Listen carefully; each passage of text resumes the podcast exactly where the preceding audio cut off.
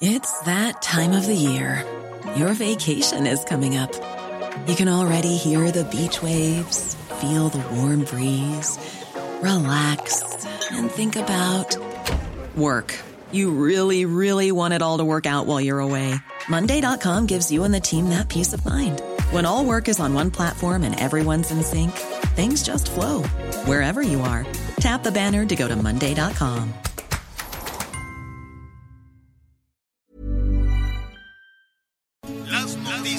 ¿Qué tal? ¿Cómo le va? Buenas tardes. Estás a punto de escuchar Yo soy Javier Alatorre. las noticias con Javier Alatorre. La vamos a pasar muy bien. Comenzamos. Debí decirle al corazón que no te necesita, pero no me ayudaste siendo tan bonita. Andaba distraído y de haberlo sabido.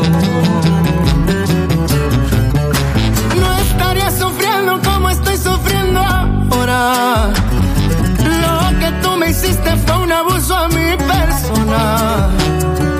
Yo jamás. Bueno, pues así muy románticos estamos iniciando la, la semana. Oiga, una, una semana por lo pronto en la capital de la República. No sabe qué, qué mañana tan bonita. Entonces, ojalá esto se, se extienda, se mantenga. Está un poquito cochinón el, el aire, eso es cierto. O por lo menos ahí desde, desde el cerro. En las zonas altas del Estado de México uno voltea así tempranito al amanecer a ver la Ciudad de México y se ve una nata horrorosa.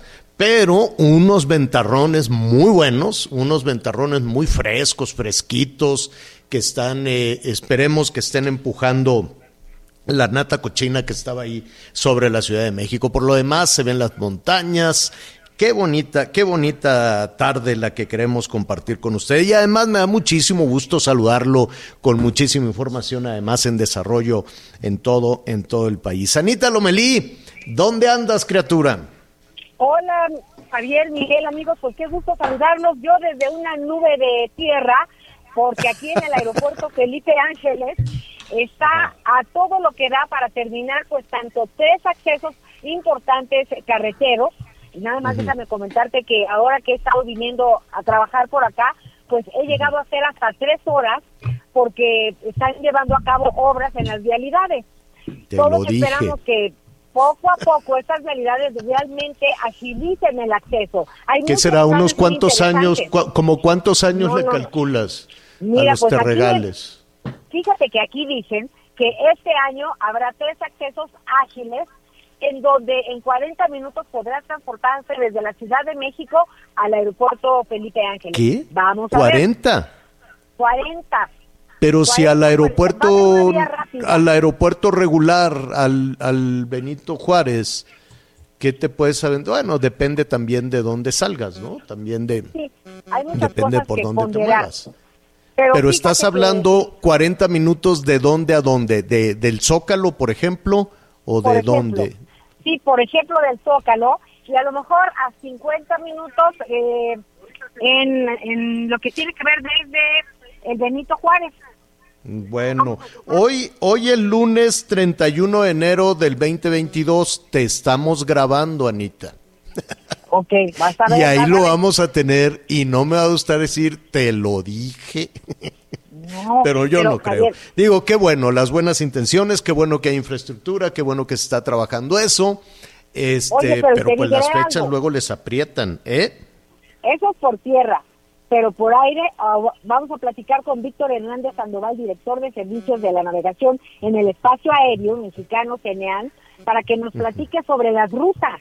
¿Qué va a pasar con este triángulo aéreo entre el aeropuerto Benito Juárez, Toluca y el, eh, Felipe Ángeles, O sea, en ¿quién? donde empiezan a volar aviones el 21 de agosto? Digo, de Ah, marzo, De marzo, 21 de mes y marzo. medio.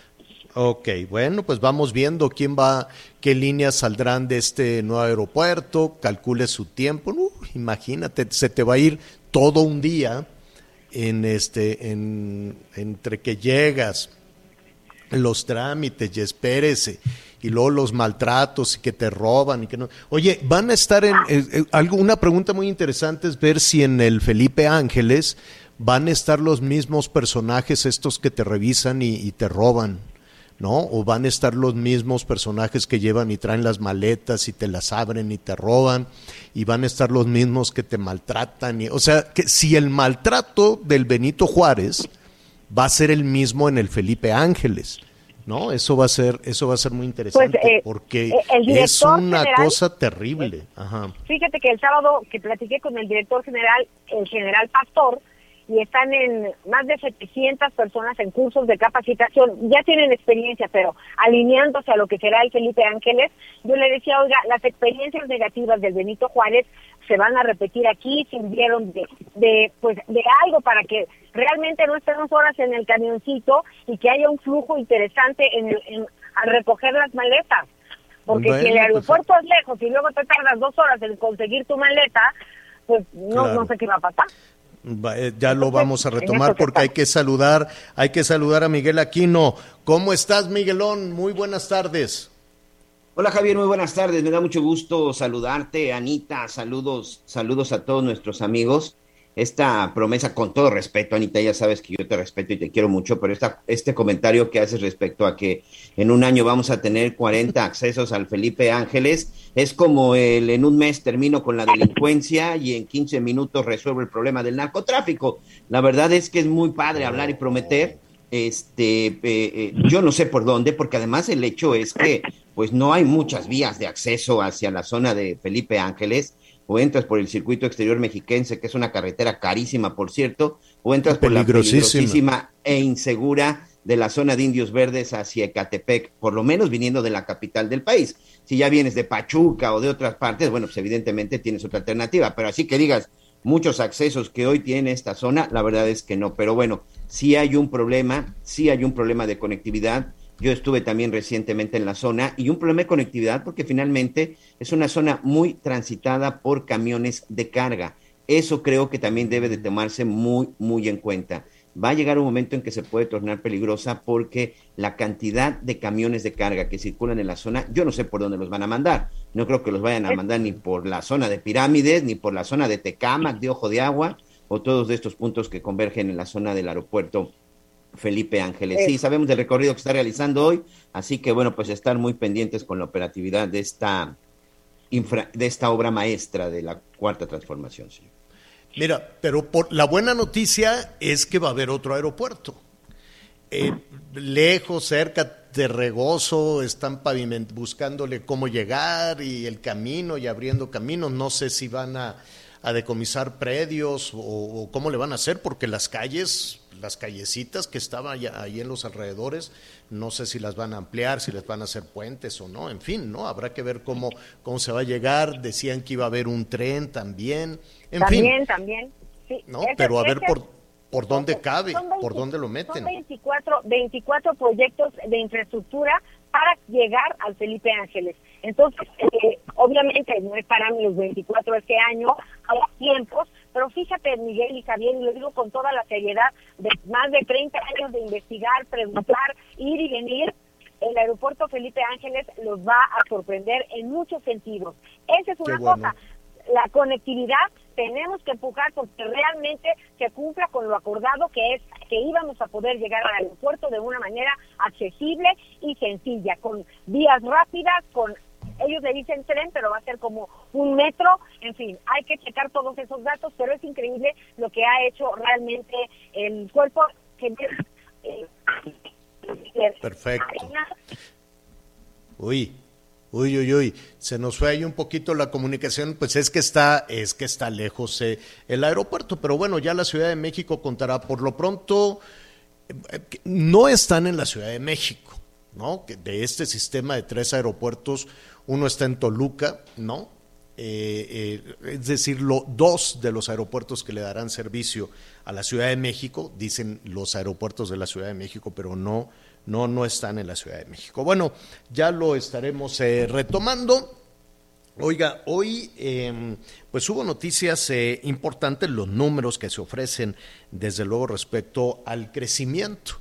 Y a mí me queda muy claro que no hay mejor termómetro que eh, los lunes cuando abrimos la cartera, cuando pues las señoras abren el, monedero, cuando los niños tiran la mano para decir este pues cuánto hay para el recreo, no, no, no lo sé, ¿no? O para cuando sacan en este momento, pues quienes nos escuchan ahí en, en los mercados de todo, de todo el país, en los supermercados también, pues que le vas quitando cosas al carrito o que le regresas a, al marchante allí en el mercado le dices, no, pues ya nada más dame la mitad o nada más dame tantas piezas, ya no, ya es difícil ir a comprar por kilos, ¿no?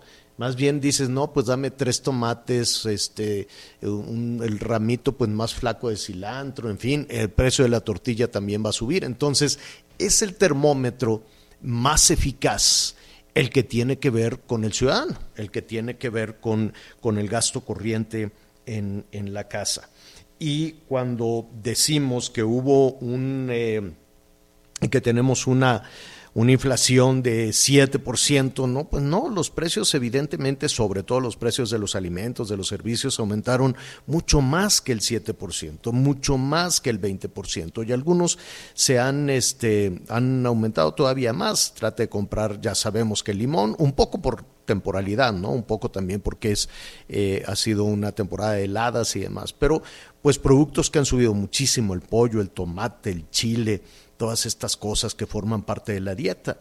Y también los sacrificios que se han hecho. Acaba de pasar el fin de semana y no hace mucho tiempo, pues un jefe, una jefa, un jefe de familia, podía ir con todos los chiquillos y parte de la familia, el abuelo y demás al cine. Ahora eso también se ha suspendido. La compra de, de, algunos artículos, de, de ropa, la diversión. Una sociedad que no tiene la posibilidad de la distracción, del divertimento, pues algo, algo mal va, va en esa en esa situación, ¿no? Este, los fertilizantes, nuestros amigos del campo, aquí lo hemos dicho, echar a andar la tierra, echar a andar el campo, pues los fertilizantes han aumentado 200%. Y a ese 200% del incremento de los fertilizantes, pues métale también ahí al crimen organizado que empieza a tener control de la distribución de unos fertilizantes chafas, malos, pirata ya ve usted la mortandad de abejas, dicen, se lo atribuyen también al uso de algún fertilizante allá en Quintana Roo. En fin, que en ocasiones con todo esto a lo que voy, que los números que, que, de pronto se anuncian del, del, comportamiento de la inflación, el comportamiento de la economía, en muchas ocasiones no checan. Pero en lo que hay, hoy se dio a conocer un crecimiento del Producto Interno Bruto de nuestro país de 5% anual. Eso sí, hubo un resbalón ahí en el cuarto trimestre y vamos a preguntar a los expertos cómo vamos, si eso es eh, después del boquetón de la caída tremenda atribuida a la pandemia. Y sí, claro, en buena medida al virus, pero también es cierto que las cosas no venían mal, bien, cuando se nos vino esta situación encima. ¿Qué hacemos? ¿Cuál es el panorama? ¿Cómo estamos cerrando este, cómo estamos cerrando el mes de enero y prácticamente iniciando el año? Pues eh, como siempre, como siempre, pues le agradecemos a Pedro Tello que nos ayude a entender estos números que hoy se dieron a conocer. Pedro Tello Villagrán, analista en temas económicos y además un eh, connotado asesor para las empresas. ¿Cómo estás, Pedro? Qué gusto saludarte. Muy buenas tardes. ¿Qué tal? Muy buenas tardes. Soy yo quien agradece el favor de la invitación para conversar con ustedes sobre estos datos que definen el presente y el futuro inmediato de la economía, Javier. Mm, definitivamente, tienes toda la razón. ¿Qué hacemos con estos números? Uno, yo recuerdo, para comparar ahí un poquito este crecimiento del 5%, pues eh, yo me atrevería a decir que es una buena noticia. Cuando se utiliza la palabra crecimos, y, y cuando ves eh, eh, que también así se, se anuncia, incluso con signos de admiración, crecimos 5%. ¿Qué sabor de boca te deja esto?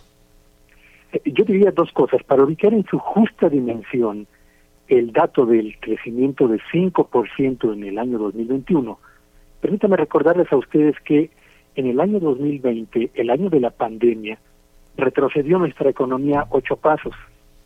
Digamos que entonces de esos ocho pasos que retrocedimos en el 2020, en el 2021 logramos recuperar cinco. Nos quedan todavía por lo menos tres pasos por recuperar para regresar al nivel de producción o de actividad que tenía nuestra economía antes del año de la pandemia. Así que es un buen número, sí, porque nos permite recuperar buena parte del camino perdido, pero es un número que se queda todavía lejos y hay que decirlo con todas las palabras que caben en este sentido, Javier, estamos todavía lejos del nivel de eh, actividad económica que teníamos antes de la pandemia. ¿Y por qué es importante este comparativo? No es por lo siguiente, déjame poner el caso de Estados Unidos para que comparemos. En Estados Unidos, en el año de la pandemia, en el 2020, su economía retrocedió tres y medio pasos. En el año 2021, el año pasado, la economía de Estados Unidos avanzó cinco pasos, casi seis pasos adelante. De modo pues que recuperó el camino perdido y dio incluso más de dos pasos hacia adelante. Estados Unidos les tomó, le tomó prácticamente un año recuperar todo el camino perdido y a México le va a tomar por lo menos un par de años recuperar el nivel de actividad económica previo a la pandemia. Esa es la, la manera en la que yo creo que podemos ubicar en su justa dimensión por qué es un buen dato, pero por qué a pesar de ser un buen dato significa que tenemos un largo trayecto todavía por caminar. Em, ¿Por dónde, desde tu, desde tu punto de vista de, análisis y de la asesoría, eh, por dónde estaría la ruta de la recuperación? Porque, em, pues Pedro, si somos honestos, llevamos desde, desde el año pasado hablando de que los motores o trabajan a medio gas o están eh, apagados y que si son los, eh, los chips o los semiconductores o que la, eh, en fin, encontramos que la industria automotriz no está como quisiéramos, el turismo tampoco está como quisiéramos, pero desde el 19, cuando pues se, se, echó al cesto de la frivolidad del turismo y luego trató de recuperarse también. Y de lo que hemos escuchado, digo, sí, la producción de alimentos es cierto, hay que reconocer, ¿no? Que hay algunos sectores en la producción de alimentos que ahí van más o menos eh, jalando y nos caen unas remesas que este, se anuncian con bombo y platillo, casi, casi como si fueran eh, resultado de una política pública. pero bueno, con ese, con ese escenario, ¿por dónde estaría la salida de recuperación? Déjame poner el símil de un avión que va a despegar. Pensemos en un avión de cuatro turbinas, como ya lo hemos señalado en este espacio, y que esas cuatro turbinas son para la economía mexicana. Que la primera es la, turbina del consumo, que está debilitada porque no hay empleo suficiente y porque la inflación le ha pegado muy duro al poder adquisitivo de los ingresos de las familias. Así que esa primera turbina está debilitada. Segunda turbina, la inversión productiva. Esta depende de la percepción que tienen los empresarios del ambiente para los negocios. Y como no ha sido muy bueno, la inversión productiva ha ido avanzando, pero a paso muy lento. También entonces tenemos una segunda turbina debilitada. Tercera turbina, gasto público. El gasto público ha estado matizado por la existencia de una política de austeridad que ha impedido que el gobierno federal tome el papel de impulsor de la economía mexicana, así que este motor también está debilitado. Y el cuarto y último motor o turbina, la de las exportaciones, es el que sí está funcionando muy bien. ¿Qué tenemos que hacer entonces para reactivar la economía y para que este avión tome pista para despegar? Yo diría que no vamos a poder recuperar en el corto plazo ni el consumo ni la inversión productiva, pero lo que sí podemos hacer, Javier Auditorio, es que la turbina del gasto gubernamental actúe. ¿Y cómo? De una manera muy sencilla que lo he propuesto yo en algunas otras ocasiones. A ver, sin que el gasto, eh, sin que el gobierno federal y los gobiernos estatales gasten un solo peso más, lo que pueden hacer es sentarse en la misma mesa, suscribir un convenio donde todos, absolutamente todos, el gobierno federal y los gobiernos de los estados se comprometen a adelantar las compras de bienes y servicios que tienen pensado realizar en este año, realizarlas en el primer semestre de este 2022. ¿Para qué? Para estimular los pedidos para sus proveedores y para que sus proveedores al mismo tiempo estimulen los pedidos de quienes son a, la vez sus propios proveedores. Si activamos la economía por la vía del ejercicio del gasto que fue autorizado, anticipando su propia ejecución, estaremos dándole un empujoncito importante a los proveedores que sumado a los buenos resultados de la exportación podrían hacer que este avión empiece a tomar pista para despegar más allá de esto, Javier, veo que el espacio disponible para activar el motor de la inversión productiva y el consumo son francamente difíciles de eh, realizar en el muy corto plazo. Pues Pedro, em, no, no, nos quedamos ahí con, ay, con este, con este escenario que nos, eh, que nos planteas, pero es cierto, lo que, lo que pones en la mesa tendría que superar en vaya, las dificultades, sobre todo de carácter electoral, un año donde vamos a tener elecciones, donde vamos a gastar muchísimo dinero, donde es muy difícil sentarse eh, en la mesa de alcanzar un objetivo común si no le ven alguna, algún capital político, ¿no? por lo menos algún capital electoral, creo que nos sigue haciendo muchísimo daño esto y habría que eh, hacerlo a un lado para atender con un sentido común contundente como el que acabas de poner sobre la mesa que si ya tenemos estas obras de infraestructura, que si ya tenemos este, una ruta adecuada para llamar a los proveedores y así activar la economía, que se haga. Yo no entiendo qué limita todo eso.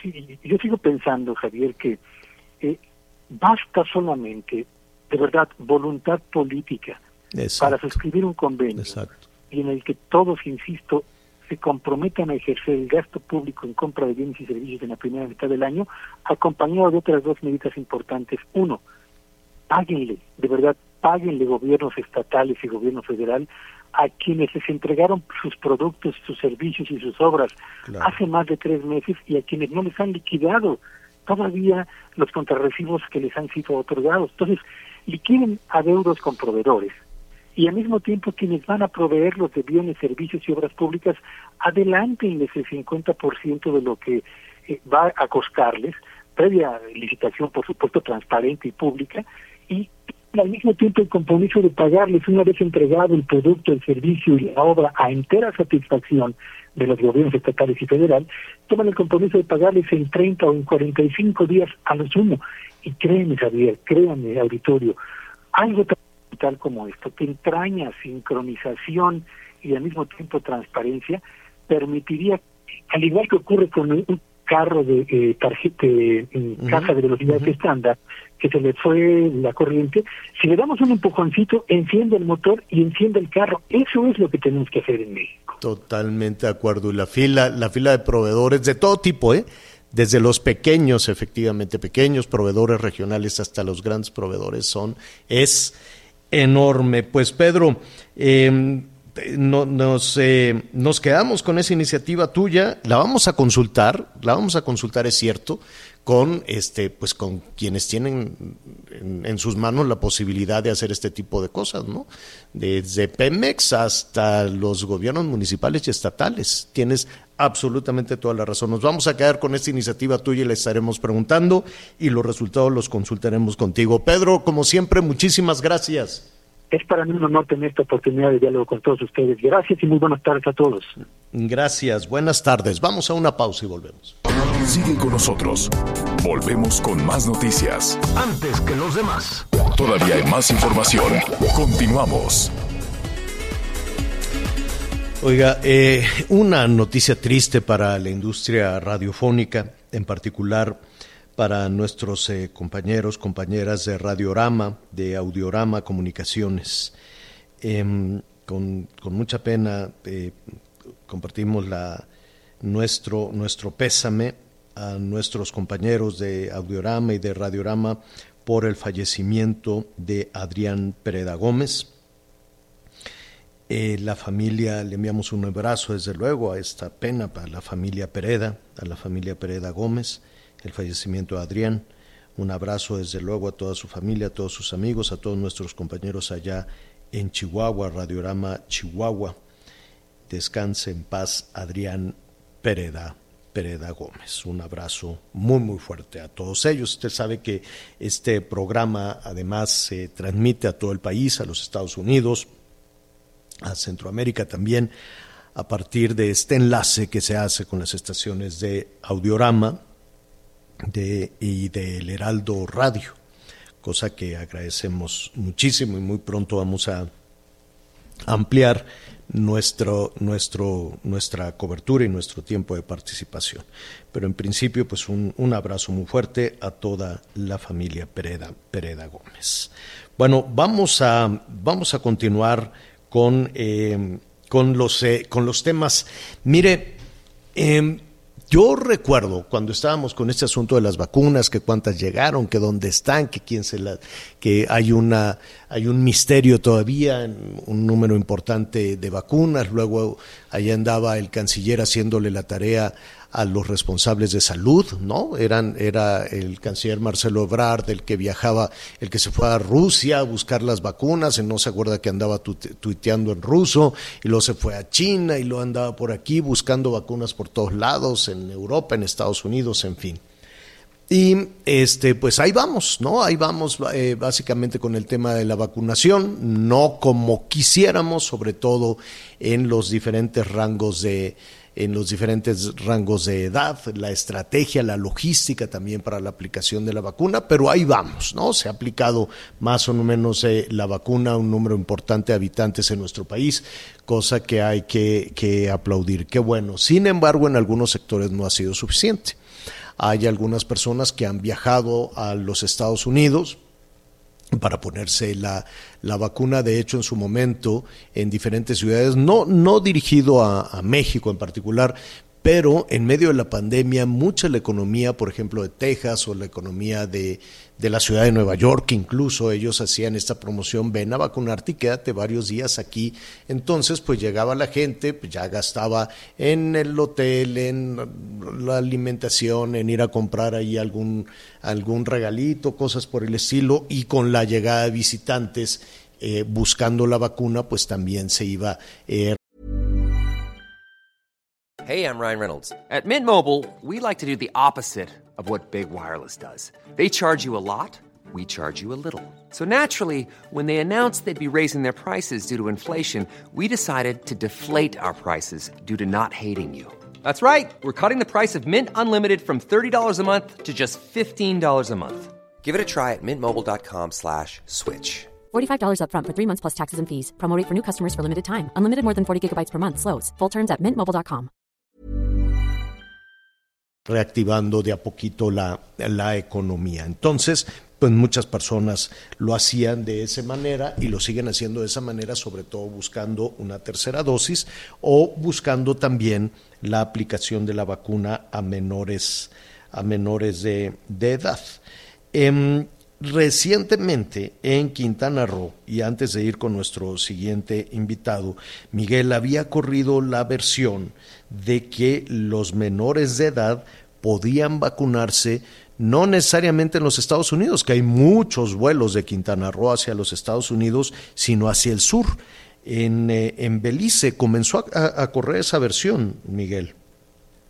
Así es, Javier. Fíjate que incluso algunos vecinos, amigos, eh, empezaron a correr hacia lo que aquí se le conoce como la zona libre de Belice, en donde pues estuvieron vacunando a los pequeños desde los 12 años en adelante.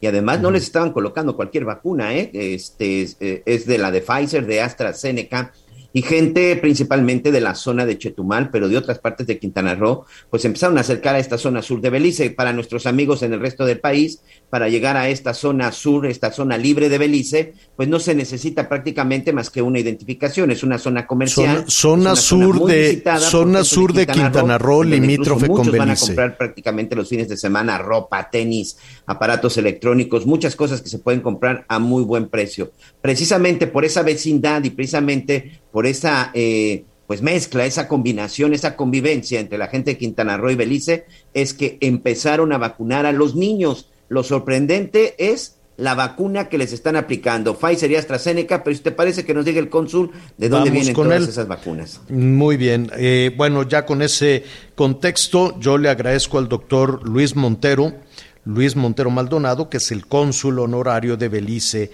en Quintana Roo, esta conversación. Luis, qué gusto saludarte, muy buenas tardes. Igualmente, licenciado, un gusto saludarle a usted y todo su auditorio. Em, entonces, para, para aclarar esta situación, e, ¿existe la posibilidad de que ciudadanos mexicanos reciban la, la vacuna contra el COVID en esta franja fronteriza entre México y Belice, pero por parte de, Belice sería el gobierno eh, de, Belice quien esté eh, proporcionando esta vacuna? Es un programa que se llevó a cabo desde el 24 hasta el día de hoy, 31 de enero. Eh, pero si tú me permites, me gustaría eh, hablar eh, desde el fondo del contexto de la situación, ¿no? A ver. Eh, hay que entender de que al haber una elevación de, de contagiados de Omicron en Quintana Roo y específicamente dígase Chetumal, entonces hubo un contagio en la zona libre, porque son los Ah. que van a comprar a la zona libre. Eh, Estamos hablando de que contagiaron aproximadamente 200 o un poquito más de trabajadores beliceños en la zona libre. En, en base de eso, entonces, eh, el Ministerio de Salud de Belice tomó el acuerdo con la administración de la zona libre de vacunar o tener acceso de vacunas para los chetumaleños, que son los que van a comprar a la zona libre y ayudar a esa inmunización y así contribuir a disminuir el contagio hacia la zona libre. Entonces, eh, se está aplicando Pfizer y AstraZeneca, AstraZeneca que amablemente México eh, donó 200 mil dosis aproximadamente y también que Estados Unidos a través del programa de COVAX entregó Pfizer. Entonces, al haber una al haber un, un, un sobrante, eso es lo que están utilizando para la zona libre. La, eh, ¿qué, Básicamente. Qué requisitos requiere un, un ciudadano quintanarroense, un ciudadano mexicano, para recibir esta vacuna en la zona libre con Belice?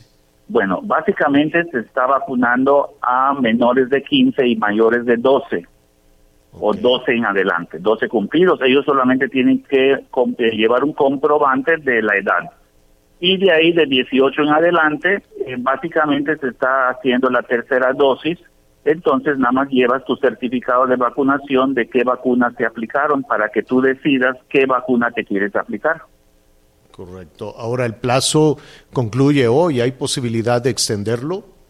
Eh, esa decisión lo toma el Ministerio de Salud de Belice en base al número de vacunas que puedan tener disponibles. Recuerda que, que Belice solamente tiene 400 mil habitantes, eh, Javier, y Sí, sí, sí. eh, de esos 400, pues quítale todos los menores de 12 años de edad y no sé cuánto te puedo decir, 250 mil son los que se requieren eh, aplicar vacunas. ¿sí?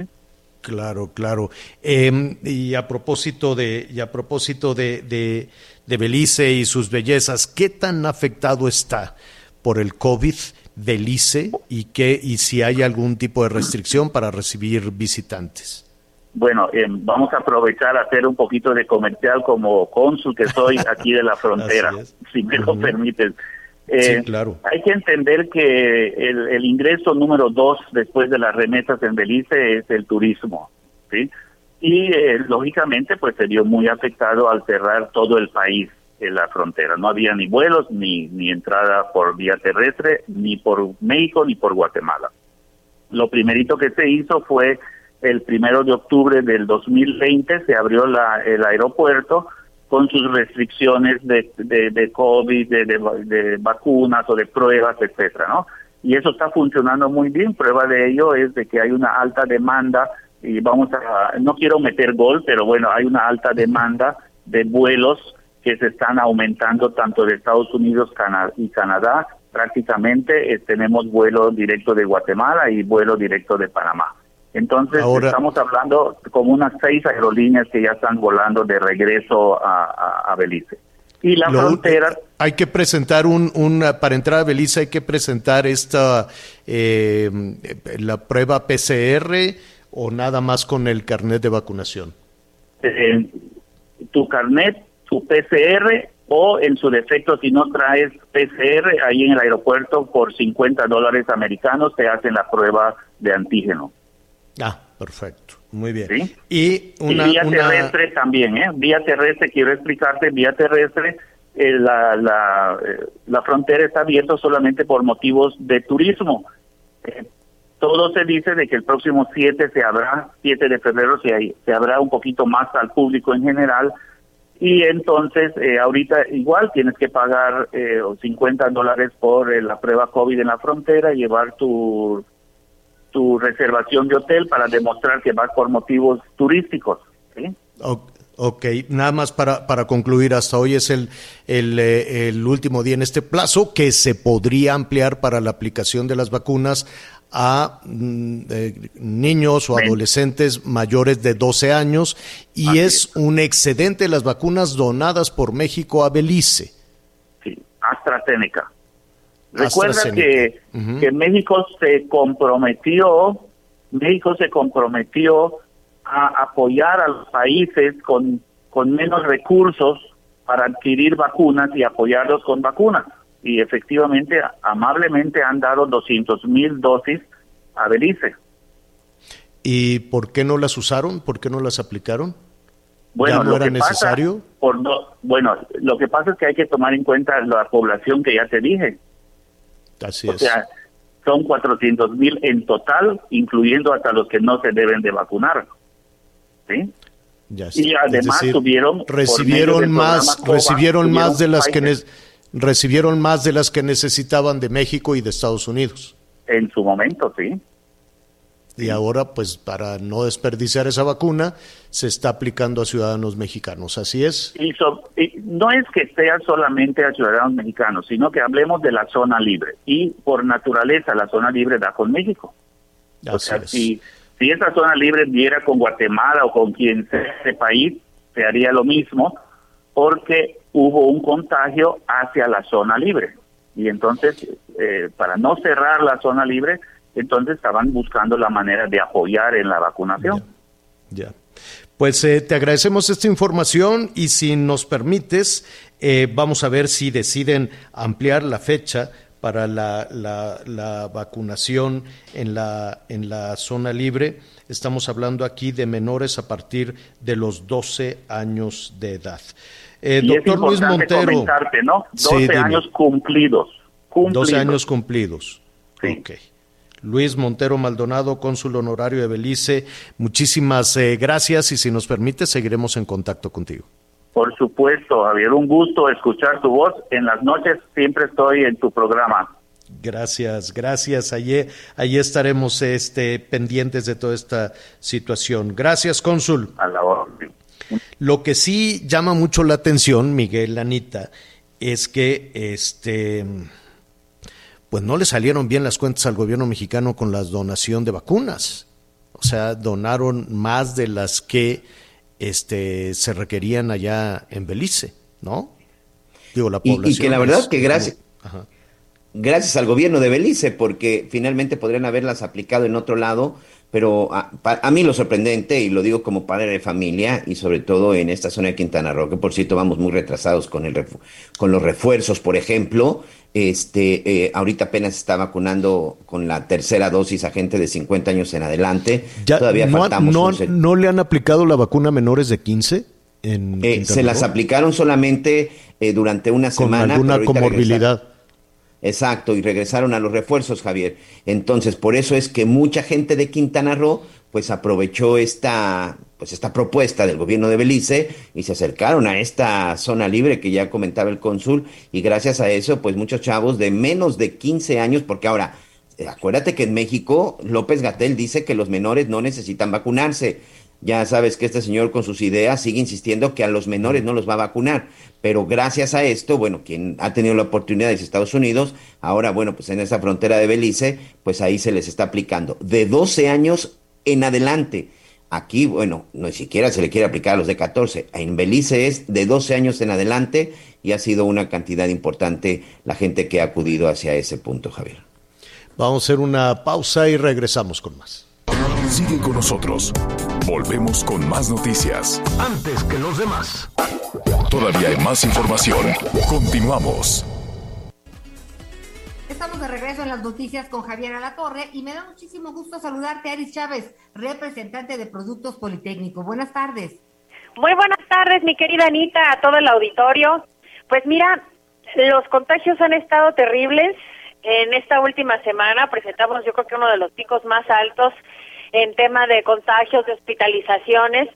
Y yo creo que una cosa que hay que atender en la actualidad con tema de nuestra salud pues es que ya hay que tratarnos de una manera distinta, hay que reforzar nuestro sistema inmunológico, pues ya de cajón. Nosotros en el Instituto Politécnico Nacional llevamos un año aproximadamente trabajando en reformular el factor de transferencia. El factor de transferencia es un tratamiento que muchas personas han tomado que ha logrado que se sientan muy bien, pero necesitamos hacer algo extra, un tratamiento mucho más potente y por eso creamos el factor de transferencia Forte. Este tratamiento es 10 veces más potente que el factor de transferencia que ya era muy bueno, pero logramos pasar de un 400% a un 600% de elevación en nuestro sistema inmunológico para que lo entendamos de una manera más sencilla. Haz de cuenta que vamos a llenar nuestro cuerpo de soldaditos que se van a multiplicar 600 veces, 600%. Esto nos garantiza destruir mucho más rápido virus, bacterias, hongos, células enfermas, puede tomarlo toda la familia, no tiene efectos secundarios, pero en la actualidad con las enfermedades respiratorias hemos tenido excelentes resultados. La pandemia nos ha dejado muchas secuelas que hay que atender, desde problemas de alergias, asma, bronquitis, neumonía, pulmonía, y desde las primeras dosis con el factor de transferencia hemos visto excelentes resultados.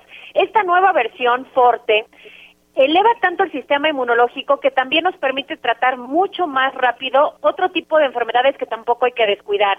Cáncer, diabetes, lupus, esclerosis múltiple, artritis reumatoide, VIH, son enfermedades que destruyen nuestras defensas.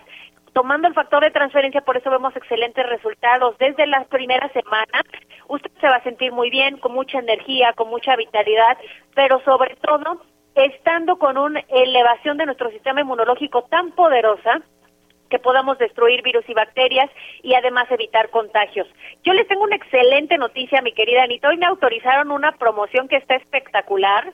Entonces aprovechen porque es único día. Tienen que comunicarse ya ahorita al 55 56 49 44 44, porque hoy se van 50 dosis de esta nueva variante factor de transferencia Forte a un precio bajísimo. Además les estoy regalando el kit sanitizante con caretas, cubrebocas, gel antibacterial de grado quirúrgico.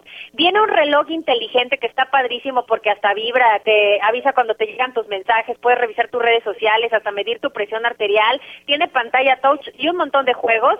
Además vienen unos audífonos AirPods, que son unos audífonos Bluetooth que se conectan a cualquier aparato sin cables y una máquina de coser portátil para reparar cualquier cosa que se les ocurra porque además, pues como es portátil, puedes subir, bajar, llevártela de viaje a donde tú quieras.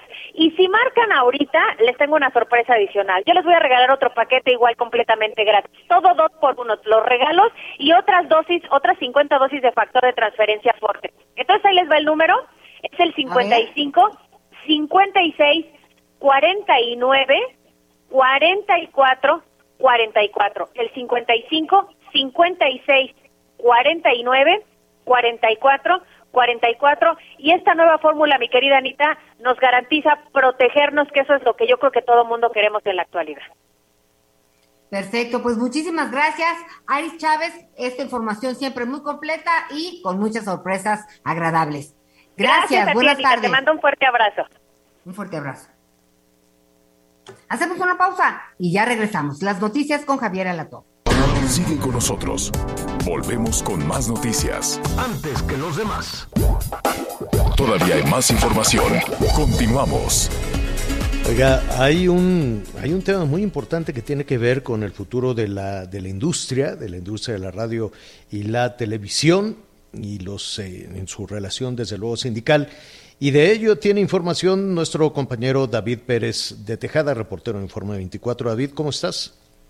¿Cómo están, Javier, Anita? Buenas tardes. Buenas tardes a toda la audiencia. Pues hoy ya se llegó a un acuerdo entre el SPIR y el CITATIR del, del CRIT para un aumento del 7% y así pues se conjurada la se conjura la huelga de la industria de la radio y la televisión se ha llegado a esta negociación compleja pero realizada con mucha madurez por parte de las organizaciones sindicales STIR y CITATIR así lo anunció Pedro García Ramón en representante en representación de la Secretaría del Trabajo. Hoy ya se acaba de firmar este acuerdo y obviamente estuvo presente José Antonio García Herrera, presidente de la Cámara de la Industria de Radio y Televisión, y él se pronunció por esta por esta situación, esta ley mordaza disfrazada que intentan implementar. Esto es parte de lo que dijo Javier. Sí, efectivamente, la radio y la televisión cada vez está más amenazada. Y quiero hacer alusión a una eh, resolución que hace 15 días emitió la, la primera sala de la Suprema Corte de Justicia de la Nación, en donde nuevamente intentan imponernos un marco de regulación a los medios de comunicación. Dentro de estos, eh, esta regulación están intentando en que en los programas de contenido de la radio y la televisión distingamos lo que es opinión de lo que es información, lo cual es totalmente inoperante, sobre todo para los programas que tenemos nosotros de contenidos que son dinámicos y que evolucionan todos los días. También hay otro tema que emite la, primera sala de la Suprema Corte. Uno de ellos es que ordena al Congreso de la Unión a a dar facultades al Instituto Federal de Telecomunicaciones para que emita regulación sobre los contenidos de la radio y la televisión. Sí. A ver, fíjate, en estos momentos se está firmando ya el acuerdo, es un aumento del 7% al salario. Y, y bueno, esta pronunciación que hacen también lo hicieron algunos de los dirigentes del CRIT de Citatel para que, pues bueno, eh, la ciudadanía también conozca lo que se trata de implementar en esta ley y que también, pues bueno, ayuden a levantar la voz porque pues sin duda es un retroceso a la libertad de expresión. Tienes toda la razón, David. Y de ese tema, si nos permites, quisiéramos compartir más, más en la investigación que estás realizando. Gracias, David. Gracias, hasta luego. Hasta luego, es David Pérez de Tejeda. Tejada, eh, reportero Informe 24. Bueno, ya estamos casi por concluir, Miguel, Anita. Oye, Miguelón, a ver, estoy viendo las posiciones de CONCACAF. Este, jugar en el Azteca debe ser imponente. Em, y enfrentar a la selección nacional en el Azteca, pero la verdad, este, Costa Rica, oye, quedar 0-0, ¿tú qué opinas? No, yo creo que era imponente jugar en el Estadio Azteca. Era sin duda un escenario muy complicado para cualquier selección de la CONCACAF. Ir a jugar al Estadio Azteca, evidentemente un Estadio Azteca lleno, un Estadio Azteca que se, pues siempre se remolinaba para apoyar a su selección. Una selección que sabía y sus jugadores sabían lo que era aportar el uniforme de la selección mexicana y lo que vimos ayer verdaderamente, te lo digo como aficionado, fue vergonzoso. Ese 0-0 que los tiene en tercer lugar cuando supuestamente hemos sido los reyes de la CONCACAF durante décadas, simple y sencillamente nos habla de la calidad de lo que se está viendo hoy en el fútbol. ¿Hay riesgo de que México quede fuera de Qatar? Sinceramente yo creo que no. Creo que de, de repechaje, de panzazo, como decimos en México, seguramente va a llegar. ¿Quién sabe qué papelón va a ser durante el Mundial? normalmente se crecen, pero lo que hemos visto es una vergüenza. Ahora va contra Panamá, un equipo que por supuesto tampoco se considera de los importantes, será también ahí en el estadio. Pero está un punto de pues diferencia, ¿eh? Está un punto de diferencia. Que, México tiene 18 puntos y Panamá 17. Panamá sí, México y Estados Unidos están empatados. ¿Cuántos boletos hay? ¿Cuatro o tres? Para, la, para la zona de CONCACAF son dos boletos más el de repechaje es decir, si México mantiene el tercer lugar, se tendría que ir a un, a un repechaje. De repente en ese repechaje, por te digo, la verdad es que no le veo muy complicado. Eso sí, si Panamá le gana a México, bueno, pues evidentemente que la situación sería muy, muy complicada. Pero aún así tiene esa opción de repechaje y podría jugar pues con uno de esos partidos, de esos equipos amateurs, con todo respeto, que de repente se sacan por ahí de otras partes del mundo. Además recordemos que Qatar va a tener un número mayor de, de, equipos, de selecciones, a diferencia de lo que está sucediendo. Este mundial que se va a dar en diciembre, también en otra fecha completamente diferente a lo que normalmente es en verano, pero lo que vimos ayer, señor, sinceramente nos habla de lo mal. Oye, por cierto, ayer no hubo gente porque en este momento están entre la sanción y el COVID y todo esto. Hubo dos mil invitados. Pues esos dos mil invitados gritaron fuera Tata, pidiendo ya que saquen de la selección al, actual entrenador, Tata Martín. Se nos fue, se nos fue el tiempo, pero ¿qué te parece si mañana retomamos este tema de, de la selección nacional, de la eliminatoria? Gracias por acompañarnos en Las Noticias con Javier La Torre. Ahora sí ya estás muy bien informado.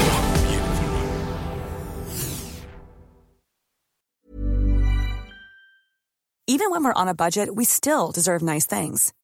Quince is a place to scoop up stunning high-end goods for 50 to 80% less than similar brands. They have buttery soft cashmere sweaters starting at $50, luxurious Italian leather bags, and so much more.